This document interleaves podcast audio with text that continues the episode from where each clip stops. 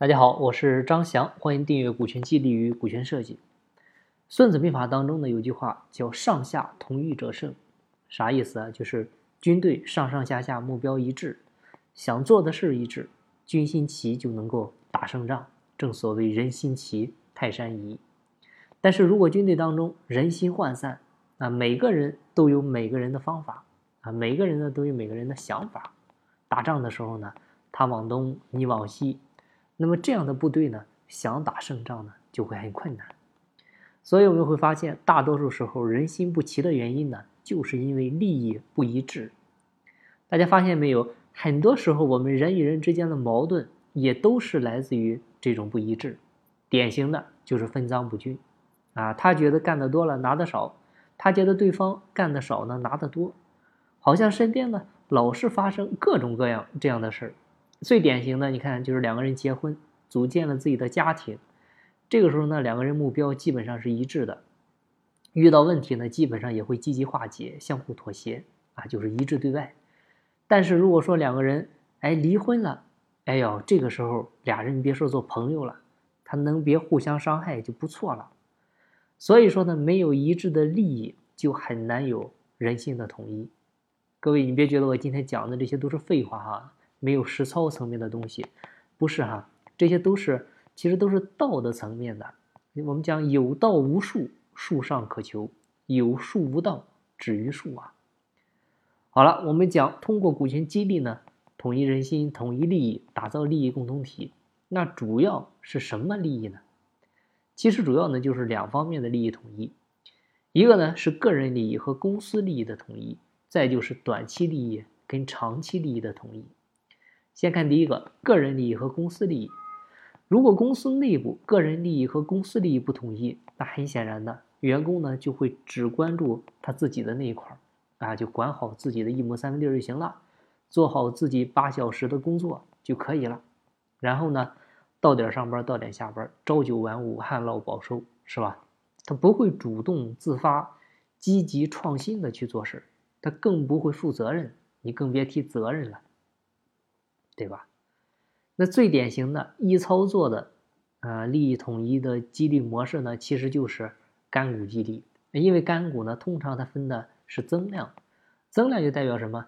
就是你的公司效益、业绩有增长，然后公司收益有增长的前提下，啊，这个个人利益呢也能获得。哎，这个是不是就相当于个人利益跟公司利益相统一了？因为你公司增量达不到的话。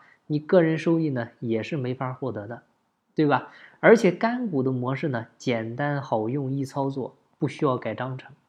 如果作为股权激励的第一步的话，可以积极的去尝试啊，尤其是你针对于一些单体，比如门店、哎项目或者一些分支机构，用这个模式是非常好用的。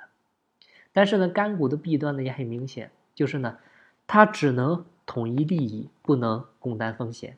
哎，就是赚了钱大家一块分，但是亏了还是公司的，啊，员工呢不能和公司共担，所以呢，公司遇到困难的时候，员工大概率还是会离开。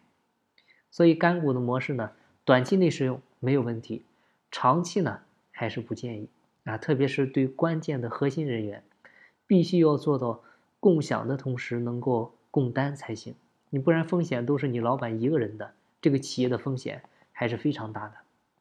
所以利益统一呢，还要关注的一点，就是呢短期利益和长期利益的结合啊，尤其是针对于企业的核心层，这帮人呢更加关注的一定是未来啊。如果看不到未来，他们心里会非常不踏实。尤其是对于一些能人来说，一些优秀的人来说啊，那怎么让他能看到长期利益呢？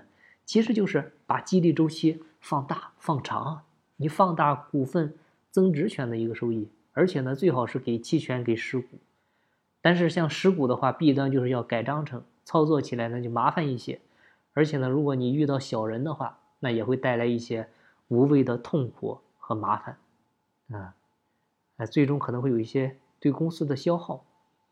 所以呢，我们就不管短期利益还是长期利益，就是必须要让它跟业绩挂钩，然后呢，跟时间也要挂钩，特别是要有增量业绩。那你就可以约定啊，如果公司没有增量，你个人创造不了增量，虽然你有股份，那不好意思，你的股份对应的权利我不能给你啊，或者不能全部给你。这样的话呢，本质上就是让大家能够赋予一种使命感，同时呢，也让大家各自都觉得公平。那公平呢，就能够给大家带来安全感。尤其是你作为老板来讲，你公司这帮核心层啊，如果是跟你一起打江山下来的，这帮人把他的青春都耗在公司了，那对你来讲呢，你是需要让弟兄们看到未来啊。但是这个事呢，他没法一蹴而就，肯定呢需要一个过程，需要公司成熟的时候再用这个模式，循序渐进，小步快跑。好，今天的分享呢就到这儿，希望对你有收获。有更多股权或者管理方面问题，欢迎加我微信详细沟通。我的微信号是四零六八九三四六四。每天早七点，我也会在喜马拉雅进行直播，欢迎您的关注。金不在西天，金在路上。我是张翔，下期再见，拜拜。